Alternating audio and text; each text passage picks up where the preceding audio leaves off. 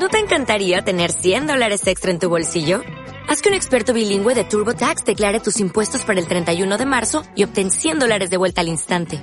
Porque no importa cuáles hayan sido tus logros del año pasado, TurboTax hace que cuenten. Obtén 100 dólares de vuelta y tus impuestos con 100% de precisión. Solo con Intuit TurboTax. Debes declarar para el 31 de marzo. Crédito solo aplicable al costo de la presentación federal con TurboTax Full Service. Oferta sujeta a cambios o cancelación en cualquier momento. Hola a todos y bienvenidos a este nuevo podcast en De Personas Radio.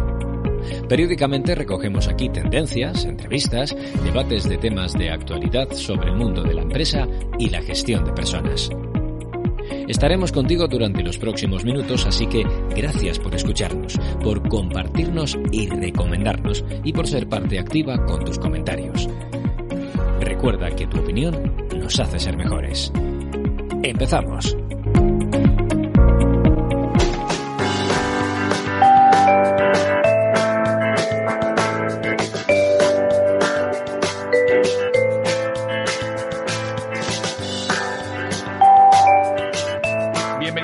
Al podcast Listening Leaders aquí en De Personas Radio y hoy estamos con Jesús Alcoba, él es director de la Escuela de Negocios La Salle en Madrid y persona a la que yo aprecio, admiro y conozco desde hace pues 10 o 12 años y para mí es un honor que estés aquí con nosotros, Jesús, bienvenido.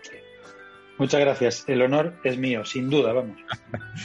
Oye Jesús, eh, Fíjate que yo te he ido siguiendo y eh, hablábamos eh, de que en estos años además has sido súper prolífico porque no solamente te has rodeado de gente em, que está deseando aprender en la escuela de negocios, sino que has desarrollado tu propia faceta como escritor, como conferenciante, eh, has cambiado el modelo de negocio de ser una escuela pues, pues pequeñita, de nicho, muy tal, a ser una escuela en donde formáis a un montón de gente me gustaría hablar un poco de todo eso, pero sobre todo de tu inquietud por, eh, por algo que, hemos hablado de tu último libro, de Génesis, de la necesidad de la originalidad. Empezamos por donde quieras. A mí me gustaría preguntarte para nuestros oyentes em, por qué tenemos que seguir innovando. ¿Cuál es la. ¿Es, una moda? ¿Por qué, ¿Por qué las empresas tienen que seguir haciendo cosas distintas? Yo creo, y esta es una idea mía en la que por supuesto nadie más tiene por qué estar de acuerdo, pero yo creo que lo que adoramos en las empresas que adoramos es su originalidad, es su diferencia. Y cada vez es más infrecuente, más extraño y por tanto más valioso. Yo creo que las organizaciones que hablan un lenguaje diferente, se posicionan, rompen las reglas. Bueno, estos son tópicos todo, pero, pero es que tenemos que ser conscientes dentro de las organizaciones de que eso que vemos fuera eh, tiene que ver con lo que hacemos dentro nosotros también. O sea, adoramos a todos los que son diferentes, pero nosotros tenemos una enorme resistencia a serlo también. ¿Y por qué es esa resistencia? O sea, si todo el mundo está pensando, oye, tenemos que hacer algo diferente, tenemos todos metidos estos tópicos, estas frases, ¿no? Si seguimos haciendo lo mismo, seguiremos consiguiendo lo mismo, eh, hay que diferenciarse, la, competencia es homogénea, nosotros tenemos que ser disruptores. ¿Por qué cuesta tanto diferenciarse? Porque las organizaciones, las empresas, no, no fueron creadas para crear. Una organización fundamentalmente no es una entidad imaginada para imaginar, es una entidad generada para crear beneficio, para, optimizarse a sí misma, para la eficacia, para la eficiencia, mm, para el accionista, pero no para crear, no para imaginar. Crean, imaginan pues, los inspectores, los, artistas, los poetas, pero no las organizaciones. Entonces lo que pasa es que esa eficiencia operativa al final te, acaba, te acaba machacando cualquier tipo de, idea nueva que, que, se ocurra, que se nos ocurra, ¿no? Déjame un segundo porque me está entrando mucho, mucho ruido por aquí. Dame un segundo que cierro la, cierro la puerta y ahora te enseño porque estoy al más puro, al más puro estilo entrepreneur. Estoy en el garaje de mi casa, mano. Wow. Este es el garaje de mi casa y esto que estás viendo es la puerta cerrándose. Tú sí que eres grande. Y, ahí, ahí atrás ahí hay un. Exacto, sí, sí. Así que esto es más puro estilo emprendedor. ¿eh? Me encanta, me encanta, me encanta. Me acabas de dejar fraseado, vamos. Sí, tío, es que no, tenemos otra, no tenemos otra manera, macho. Yo viajaba y estaba todo el día por ahí de acá para allá y, de repente esta pandemia pues me dejó sin viajar y entonces pues me tuve que hacer fuerte aquí en el, hueco, me he puesto como los youtubers, tío. Y los youtuber, así que sí, sí. ¿eh? Maravilloso. Pues nada, volvemos. Fíjate que me, me estás eh, estás poniendo dos cosas que podrían ser antagónicas, pero se parecen. Las empresas están para crear eh, valor, para crear em, servicios, em, pero eso, eso no puede pasar de espaldas a sus clientes, ¿no? Y al final los clientes lo que demandan es, oye, mm, eh, ¿cómo es? sorpréndeme, ¿no? Llámame, llama, llama mi atención, dame una experiencia diferente, ¿no? Entonces, no, no entiendo cómo las empresas pueden Em, eh, o, cómo las empresas al final se resisten a estos cambios cuando debería ser justo lo contrario. Bueno, hay dos explicaciones para eso, yo creo. Una es la que comentábamos antes, es decir, que las organizaciones no fueron creadas para crear. Y la otra es que las organizaciones, sobre todo las grandes, mm, tienen unas longitudes internas tremendas. Entonces, lo que vemos todos desde fuera es sé diferente, cambia, eh, cuéntanos algo nuevo.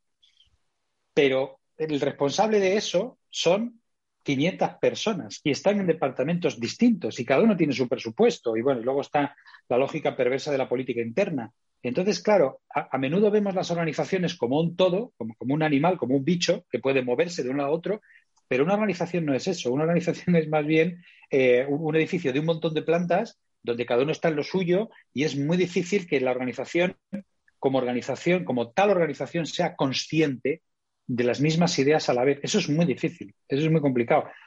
Y si no hacemos nada porque sea, pues más complicado todavía, claro. Déjame que te pregunte algo, porque igual yo tengo la sospecha de que el principal stopper, el principal elemento que se resiste es el propio directivo. Cuando ha alcanzado un nivel de éxito, sea el que sea, haciendo lo que ha hecho, ¿cómo voy a cambiarlo? ¿no? Si yo he llegado hasta aquí haciendo lo que yo venía haciendo, ahora no me puedes pedir que lo cambie. Ahí hay un tema muy interesante y es aquellos directivos que trabajan para sí mismos, que hay un, que hay un montón de ellos, y los directivos que trabajan para la organización o para el equipo, que hay un montón de ellos también, y en cada organización, pues si tienes más de los que trabajan para sí mismos, pues entonces la cosa como que pinta mal. Y si tienes una organización donde trabajan para la organización, pues estás un poco mejor. Claro, ¿qué es lo que ocurre? Que ¿quién es, quién es quien está amalgamando la organización? Que es lo que llamamos cultura, ¿no? Que sobre la cultura se ha escrito tanto que ya da miedo decir cualquier cosa, ¿no? Porque ya lo ha dicho todo el mundo. Yo soy de Starbucks que decía, la cultura es de lo que hablan tus empleados con sus familias a la hora de la cena. Es la cultura. Está. dejemos de poner cosas en las cuentas, tal, tal. Si tú no estás en el diálogo constante de tus empleados y si, tus, empleados no manejan un diálogo constante común, entonces no hay cultura, entonces cada uno va a la suya y entonces ya es imposible que la organización se mueva en una dirección certera. Y eso es lo que vemos a, veces, organizaciones que no se sabe muy bien dónde van o qué es lo que están haciendo o, por qué lo están haciendo. Estoy, estoy de acuerdo contigo. Yo creo que para eso es para, y así eh, me dejas que enlace con, tu rol como director de la Escuela de Negocios, para eso es para lo que un directivo tiene que formarse permanentemente, ¿no? Para sacar a relucir esta parte de la dirección que, que pone al servicio de la empresa y no quedarse pensando en lo que a mí me interesa como directivo, sino qué, le puede interesar a la empresa porque a su vez les interesa a los clientes, ¿no? Eh, ¿Has notado algún cambio en, en, las nuevas generaciones? Tú llevas 10, 12, 15 años ahí ligado al, mundo de, la escuela de negocios, ¿no? Eh, ¿Has notado algún cambio en estos años? ¿Alguna evolución en, las necesidades de los directivos? Hay una evolución, para mí, hay una evolución mm, radical. O sea, en estos últimos 10 años hemos asistido a que todo se, ha, puesto, se ha puesto patas arriba. Fíjate, cuando nació el MBA, vamos a hablar del MBA, por ejemplo, un programa en el que, que tú conoces, ¿no? Cuando nació el MBA, se trataba de dotar a las personas de conocimientos técnicos necesarios para que pudieran, digamos, gestionar y manejar todas las áreas funcionales de una compañía. Eso no vamos a decir que ha desaparecido, porque aún así seguimos necesitando, aún hoy seguimos necesitando conocimientos técnicos, pero el gran volumen no lo ocupan los conocimientos técnicos. Es decir, bueno, esto es lo que yo digo, que las, las habilidades blandas son las nuevas habilidades duras. Es decir, lo que estamos viendo, yo lo tengo escrito por alguna parte, es que las finanzas pueden ser más o menos complicadas, pero al fin y al cabo ese tipo de cosas las aprendemos en, las carreras, en los grados, en las licenciaturas. Tú puedes enseñar finanzas a una persona en dos años, tres años, cuatro años, pero que esa persona sea creativa le puede costar la vida entera. Tú puedes enseñar a una persona ingeniería, cálculo de estructuras, lo que tú quieras, durante cuatro, cinco, seis años y más o menos lo aprende. Pero que una persona empatice con su cliente, pues hay gente que en toda su vida es incapaz de empatizar con su cliente. Eh, y no hablamos ya de cosas muy mayores, como por ejemplo la visión, ¿no? Eh, una de las cosas que yo tengo escritas es acerca de los líderes visionarios, ¿no? O sea, saber qué es lo que hay que hacer, analizar el mercado, tener visión, todo ese tipo de cosas se están convirtiendo en las nuevas necesidades. ¿Por qué? Pues porque ya sabemos todos matemáticas, ya sabemos todos idiomas, ya sabemos todos finanzas, ya sabemos todos leyes, ya sabemos todos un montón de cosas. Entonces, todo ese conocimiento duro se está comoditizando y está entrando en escena, pero de una manera absolutamente preeminente, todo este tipo de variables que son mucho, mucho, mucho más difíciles de, instalar en una persona. De hecho, ya lo he dicho, es decir, las cosas, digamos, ahora básicas se aprenden en las carreras y luego las empresas se gastan millonadas en que sus empleados aprendan todo ese tipo de cosas. La creatividad, la empatía, la negociación, todo ese tipo de cosas. Y esa es la gran revolución que se ha provocado. De Persona Radio. Presenta y dirige Raúl Castro. Siempre he pensado que ser un buen líder empresarial te hace ser mejor padre y al revés. Con la idea de transmitir a mis hijas todos esos valores, competencias y habilidades, inventé un personaje divertido y cercano. Fue un jabalí y lo llamé Teodosio. José Manuel Domínguez es el autor de Las aventuras del jabalí Teodosio, un libro para pequeños y mayores con el que aprender a ser mejor gestor y mejor persona. Descubre más en jabaliteodosio.com yo creo que eso eh, viene casi casi por, por, el efecto rebote, ¿no? O sea, de hecho, se la, la, soft skill se da como, ah, esas cosas de los cursitos, ¿no? Esas, esas, ah, eh, sí, eso, eso, entretenlos un poco, ¿no? Yo, yo sabes que me dedico a ese tipo de cosas con los directivos y, y doy fe 100% de lo que tú estás diciendo. Hay gente que es buenísimo con un IQ eh, gigante, ¿no? Que es, es el, cociente intelectual que ha sido un poco el driver que nos ha movido para saber si un directivo era bueno o, malo para determinadas cosas, y, pero tener la inteligencia emocional de un mosquito. Y hoy eso es lo que está pesando más, ¿no? O sea, la capacidad de manejar y entender mis emociones eh, para poder manejar y entender las de mis stakeholders, mis colaboradores, mis clientes y tal, eh, pues eso, hay, gente que es muy bueno en el uno a uno, muy bueno en lo técnico, muy bueno en lo suyo, pero no tiene la habilidad para, hacer que los demás hagan. Si tú no sabes poner en juego tu conocimiento, el que sea, si no lo sabes poner en juego dentro de una organización, eh, estás perdido. A mí me pasa mucho con la creatividad. Yo he hecho N talleres de creatividad con gente de empresa y a menudo es muy frustrante porque después de todo un proceso llega el momento, que es el momento en el cual a la persona se tiene que ocurrir una idea. Y no estamos hablando de una idea para pintar un cuadro, estamos hablando de una idea para un producto, para mejorar un proceso, para hacer las cosas de manera diferente, todo esto que hemos dicho antes, ¿no? Y entonces tú le miras a los ojos a la persona y le dices, bueno, ¿y ahora a ti qué se te ocurre? Bueno, bueno, pues aquí te contesta, ¿no? Pues aquí podemos hacer algo que he visto yo en no sé qué sitio. Ya, esto es genial. Pero a ti en concreto, ¿qué se te ocurre? Bueno, pues, pues claro, esto tendríamos que verlo ya, ya, tendríamos que verlo, pero, pero en este momento en el que estamos hablando tú y yo, ¿a ti qué se te ocurre? Y es muy frustrante porque esas personas, bueno, se, se autofrustran, te frustran, nos frustramos todos, es una frustración globalizada, ¿no? Porque, y te estoy poniendo un ejemplo, que es el de la creatividad, pero al lado de ese está el tema del liderazgo, está el tema de la empatía, está el tema de la negociación, está el tema de un montón de cosas que es que nos lo tenemos que tomar muy en serio porque las compañías se tienen, se deben gastar mucho dinero en esto para que al final sus profesionales puedan poner en juego lo que saben. Fíjate que, yo he llegado a ese, a ese convencimiento también pensando si no somos fruto de una educación encorsetada, ¿no? O sea, cuando eres niño te dicen, te ponen un dibujo para dibujar y te dicen no te salgas, ¿no? Ahí, decía eh, Robinson, ¿no? La, escuela mata la creatividad, ¿no? O sea, te, te dicen estate dentro de las normas, estate dentro de la casita, dibuja por dentro, no te salgas fuera, ¿no? ahora cuando estamos de adultos nos dicen salte de la caja, ¿no? Eh, salte, busca, ¿no? Y, te digo, en los procesos de, acompañamiento a directivos, altos directivos que llevamos a cabo con, empresas, mi mayor reto es pedirles, imagínate un futuro distinto dentro de cinco o seis años. ¿Qué es lo que te, qué es lo que te gustaría hacer? ¿Qué sería para ti un sueño? No saben, Jesús. O sea, eh, dicen, pero como un sueño, ¿no? Yo, yo voy a seguir, sí, vale, pero si, si, tú pudieras elegir, ¿qué es lo que elegirías? Y, y no, es como si, hubieran, como si nos hubieran capado esta capacidad de imaginarnos algo distinto, ¿no? Exactamente. Y luego hay una cosa que a mí me parece muy preocupante, que es, yo, vamos, no, yo no quiero meterme con nadie, ¿eh? pero es lo que, lo que llamamos últimamente, bueno, tengo liada una, ahora una en LinkedIn porque he puesto un artículo sobre este tema, ¿no? Es decir, lo corporativo nuestra jerga, nuestros procedimientos, todo lo que es el mundo corporativo, muchas veces es un freno para muchas cosas, porque la gente se pone muy seria, la gente se, se, se, empieza como a apretar el nudo de la corbata y entonces ahí es muy difícil que es muy difícil que surja la movilidad, ¿no? De cualquier movilidad, la de, la de ideas, la del diálogo, la de no sé qué. Entonces todos tenemos que estar de acuerdo con esto.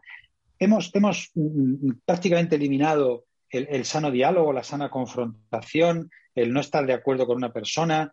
Yo hay veces que, he tenido que decirlo, mira, yo, es que no estoy de acuerdo contigo y puedo vivir en paz sin estar de acuerdo contigo. Otra cosa diferente es que yo apoye tu idea, que colabore contigo, pero entonces todo esto al final hemos generado, eh, Raúl, creo yo, eh, catedrales góticas de jerga corporativa que muchas veces nos privan de ver lo esencial. Y lo esencial son una serie de cosas relativamente simples de entender, difíciles de entrenar, pero a las que debemos prestar atención de manera prioritaria. Te voy a poner un ejemplo. Una de las, de las ni siquiera me tengo a llamar la innovación, pero una, de las primeras, de, las últimas cosas que hemos hecho con el MBA es crear un programa que es diferente dependiendo de quién lo curse. Y entonces este programa tiene una fase que se llama Spotlight. Un Spotlight es estos focos que se utilizan en el teatro, que, cuando tú te paseas por el escenario te dan luz. Bueno, pues el Spotlight está creado para eso.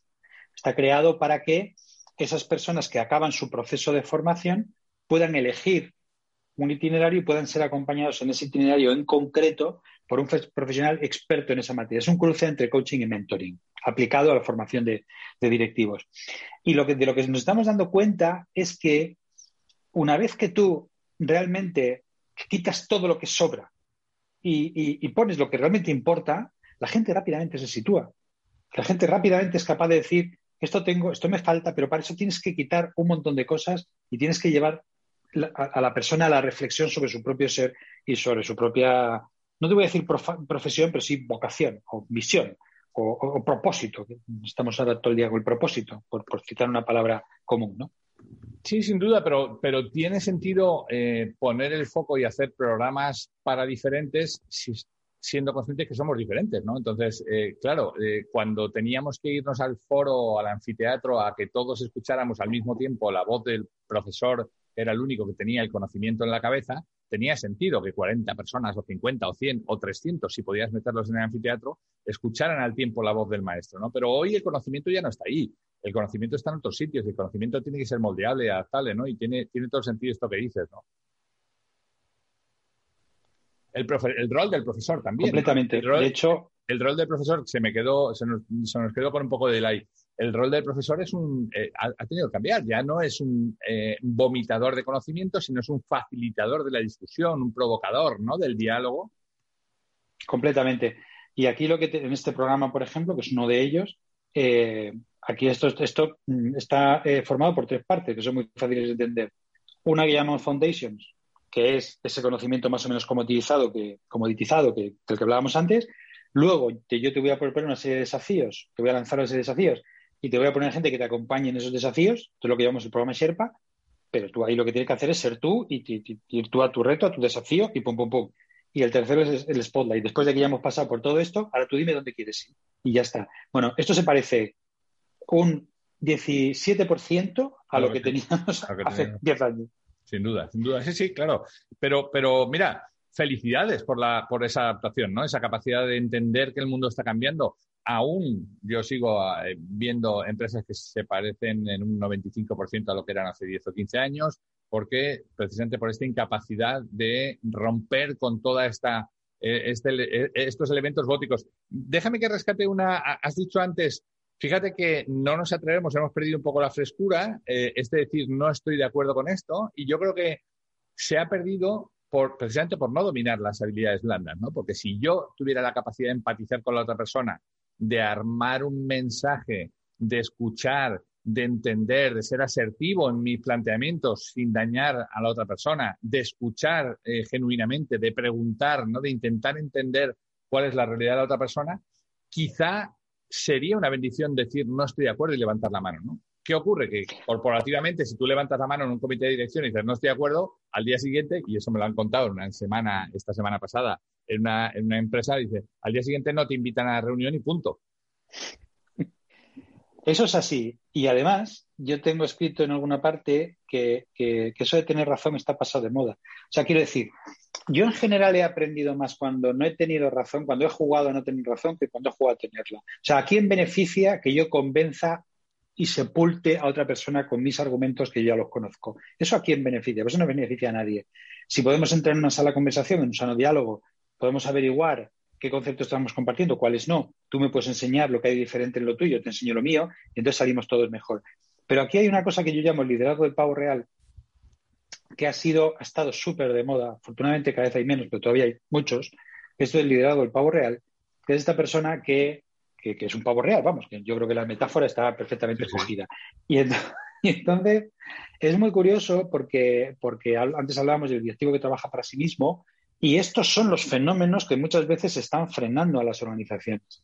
Está frenando el directivo que trabaja para el mismo, el directivo que es el pavo real, la gente que no entiende que al final todo radica en un juego muy delicado de las antes llamadas habilidades blandas, que, cada vez son más duras y, que, y, que, el conocimiento ya no está eh, en las mentes de las personas. En fin, todo esto eh, es una revolución y entonces hay gente que lo está viendo y gente que lo está viendo. Y luego, en las organizaciones siempre tenemos que estar dispuestos a hacer revoluciones. Punto. O sea, quiero decir, no puede ser que esto se nos escape. No puede ser que esto se nos escape, porque ese día, pues la organización, y, hemos visto casos, ¿no? ¿En qué momento, por ejemplo, antes hablamos de Starbucks, en qué momento Starbucks se, enfrenta a una crisis gorda?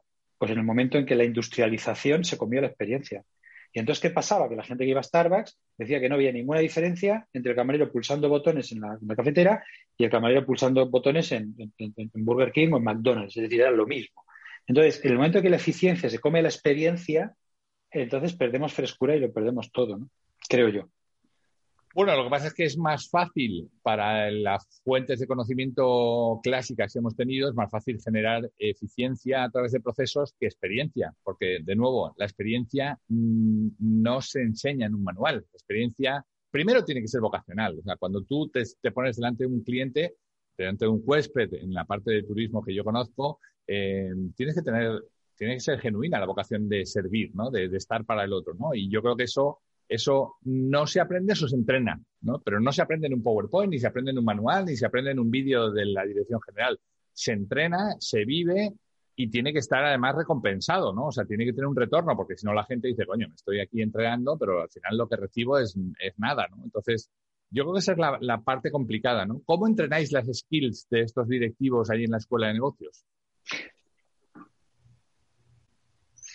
Pues es que hay una cosa muy importante y es que las cosas hay que aprenderlas en el terreno de juego.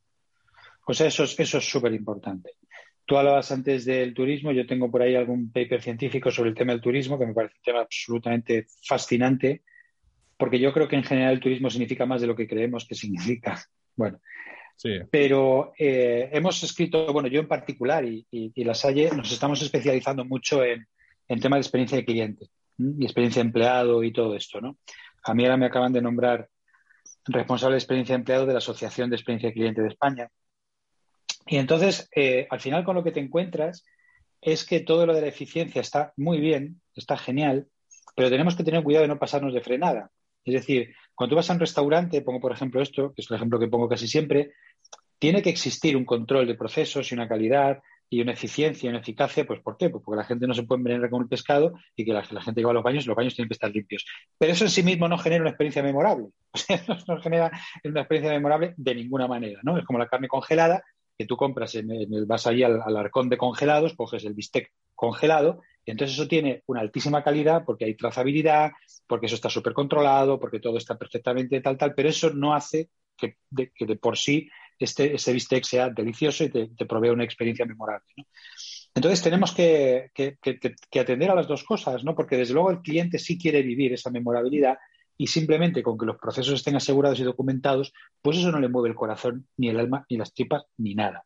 Entonces, eso es lo que tenemos que convencernos. Entonces, si el siglo pasado fue el siglo de la calidad y la eficiencia de los procesos, este siglo está llamado a ser el siglo de la experiencia. Y de hecho así lo estamos viendo ya. Es decir, que las empresas que apuestan por la experiencia, pues al final se destacan sobre las otras, ¿no?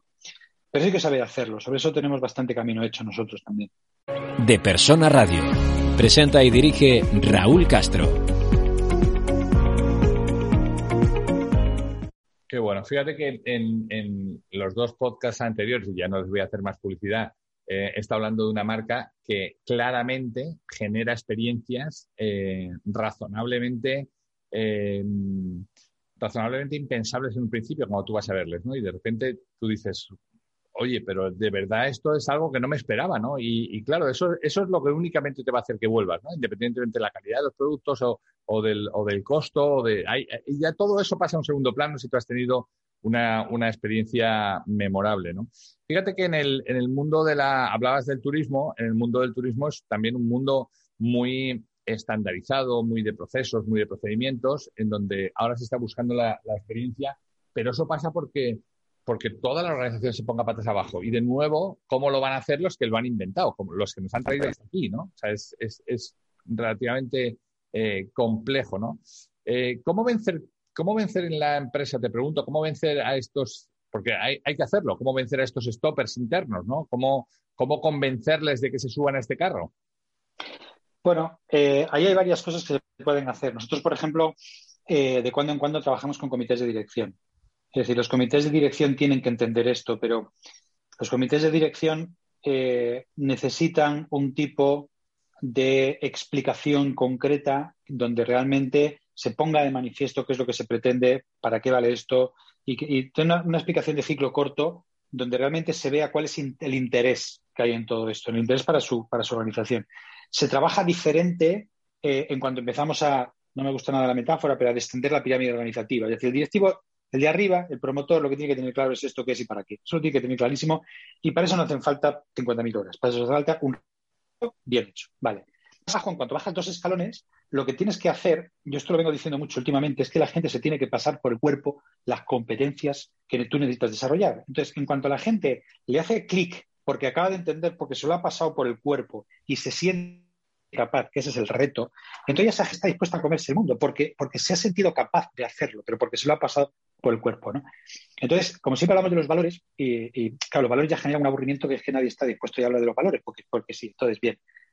Pero ¿cómo cambia la cosa si en lugar de predicar o pregonar de los valores, empezamos a sentir los valores, que es una cosa que diga yo, una cosa que dijo un filósofo muy importante hace un montón de años. Cuando tú te pasas las cosas por el cuerpo y te sientes capaz de hacerlas, entonces movilizas. Si te das las cosas en la teoría, por aquí arriba, y luego, a mí, perdona que me salga un poco del guion, a mí es que los argumentarios y los números, muchas veces creo que las personas realmente nos rebotan. O sea, lo que hemos sido. Nosotros hemos cambiado en esto, Raúl, muchísimo. ¿Es verdad que nuestra institución tiene 300 años? Es verdad. ¿Es verdad que tenemos un millón de alumnos en el mundo? Es verdad. ¿Es verdad que tenemos 70 universidades? Es verdad. ¿Eso a alguien, eso cambia la experiencia de aula de alguien? Respuesta, no. No.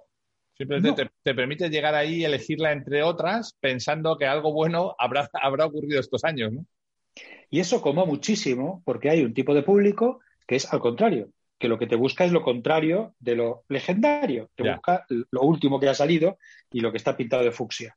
Entonces, eh, pero a lo que vamos, cambiar la mirada de alguien, cambiar la experiencia de alguien, para mí, tiene muy poco que ver con datos, con cifras, con números, con argumentarios de esos tan, tan, tan pesados de la, de la acción comercial de los 90, ¿no? Entonces, para que la organización se mueva desde dentro, la organización tiene que vivirlo en primera persona, tiene que sentirse capaz, tiene que sentir que lleva la bandera, tiene que sentir todo eso. O sea que al final nosotros, la Salle, por eso nuestro claim es cómplices de, tu horizonte. Porque nosotros lo que intentamos hacer es ser cómplices de esas personas que están dentro de las empresas intentando provocar cambios.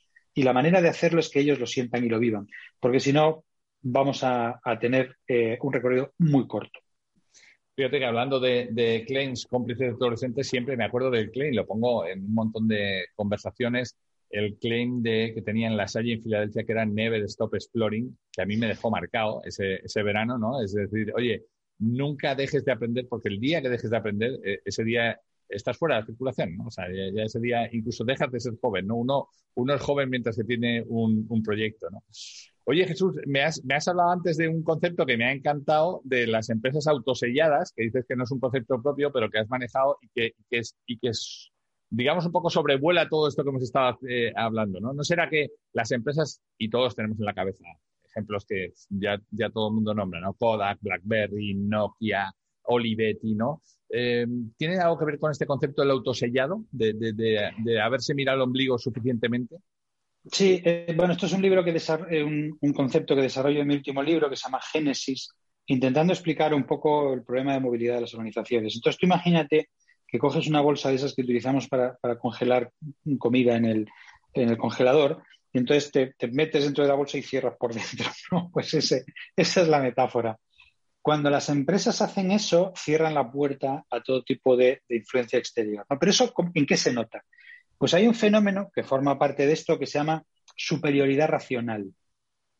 La superioridad racional es cuando una empresa se cree superior a los problemas que tiene.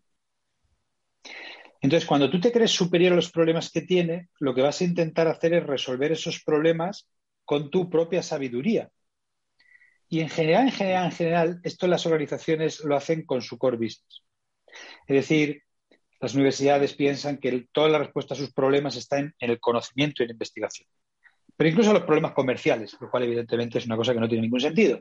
De la misma manera, los bancos piensan que en, los en los productos financieros está la solución a todos sus problemas. Y los hospitales piensan que, en la eficiencia y eficacia de sus sanitarios está la solución a todos sus problemas. Y eso nunca es así. No siempre es así, porque no todos los problemas que tienen las organizaciones son problemas de core business. Por ejemplo, la gestión de la experiencia no es un tema de core business. Eh, bueno, por supuesto, el proceso de comercialización, marketing, difusión, notoriedad, todo eso no es, un, no es un tema de core business. Entonces, si tú te metes dentro de la bolsa, tú crees que eres más fuerte, más importante y más sabio que tu propio problema, lo probable es que no lo resuelvas nunca. Y entonces tenemos un problema muy importante.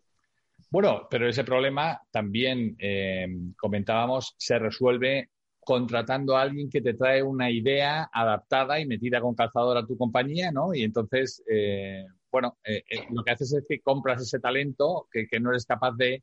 Eh, que, compras ese talento que con tu organización y con este ensimismamiento no eres capaz de generar dentro de tu casa. Exactamente, esos son los, los, directivos compradores que lo que hacen es que el valor que generan todo es comprado. Yo no digo que no compremos cosas fuera, por supuesto, formación, consultoría, todo lo podemos comprar fuera, pero mm, quiero decir eh, que si tú, mm, hoy estoy con la cocina, no sé por qué, entonces tú compras una de estas cosas precocinadas, las metes en el, en el microondas, las sacas y te la comes, pues efectivamente, pues ahí no hay ninguna, absolutamente ninguna aportación. Entonces, el que compra tiene que comprar con ojo, tiene que saber lo que compra, tiene que saber mm, transformar lo que compra en algo que realmente eh, sea útil para la organización. Es decir, hay una labor de intermediación ahí que es importantísima, porque si compramos por comprar, al final lo que ocurre es que, eh, bueno, las consultoras, que es un oficio como cualquier otro, quiero decir que por supuesto todos mis respetos, pero muchas veces lo que hacen es precisamente trasladan ventaja competitiva de unas organizaciones a otras y nos hacen a todos iguales. Entonces, claro, al final, ¿qué es lo que ocurre? Pues el cliente no me diferencia, al final va a precio, y ya dijo Porter en el, siglo pasado que cuando competimos a precio, pues conduce a la aniquilación de la, de la cadena de valor, a la erosión del margen y al enfado generalizado. Entonces, hay que hacer esa compra eh, una compra avispada. Digo lo yo. Cual, lo, cual, lo cual no es fácil cuando estás en el otro lado y yo tengo experiencias de clientes a los que les he dicho, mira, esto que me estás pidiendo, lo siento mucho, pero es, casi prefiero que tires el dinero por una alcantarilla porque es como si, o sea, como si lo tiraras. Te vas a gastar un dinero que no vas a invertir eh, y, te lo está diciendo el que lo va a recibir, ¿no? Entonces casi prefiero no, hacerlo. ¿Por qué? Porque honestamente, mirándote a la cara, sé que dentro de tres meses no te voy a poder volver a mirar a la cara. Vas a sentir que has perdido el dinero o que, o que, o que no te ha servido para nada, ¿no? Pero esa necesidad del atajo rápido, de dame algo, ¿no? De, de, de cura, cura mi ansiedad, dame una pastilla que me quite la fiebre, coño, déjame ver de dónde tienes esa fiebre, ¿no? Y, yo te ayudo a, quitar la infección, ¿no? Porque probablemente mientras que no pongamos el antibiótico para la infección, va a ser difícil que sigas teniendo, eh, va a ser difícil que dejes de tener fiebre. A mí me parece el, este un poco el, desenlace eh, más fatal, ¿no? Cuando se juntan alguien que quiere comprar lo que sea y alguien que vende lo que tiene. Sin duda, sí, sí. Compro lo que sea, lo que haya, lo que tal, lo que me han dicho, lo que he visto en LinkedIn, lo que sea, vale, bien, pum. Y el otro te vende lo que tiene en el portfolio, ¿no? Entonces, claro, eso, es, eso nunca va a funcionar. Sí, sí, está claro. Jesús Alcoba, me tiraría contigo hablando pero horas y horas y horas. Eh, ha sido una, una interesantísima. Jesús, te agradezco mucho tu tiempo y, nada, eh, espero que nos veamos muy pronto, ¿no? Como, como, decían, como decían antaño, ¿no? Cuando se llamaban por teléfono. Ojalá nos veamos muy pronto, pues a ver si, si esto se, se pasa de verdad. Eh, te mando un abrazo muy fuerte, Jesús. Lo mismo digo, un abrazo grande. Hasta pronto. Pues hemos llegado al fin de nuestra entrega. Esperamos que haya sido interesante para ti. Si quieres saber más de lo que hacemos, escuchar entregas anteriores o leer las entradas del blog, no dejes de entrar en depersonas.com.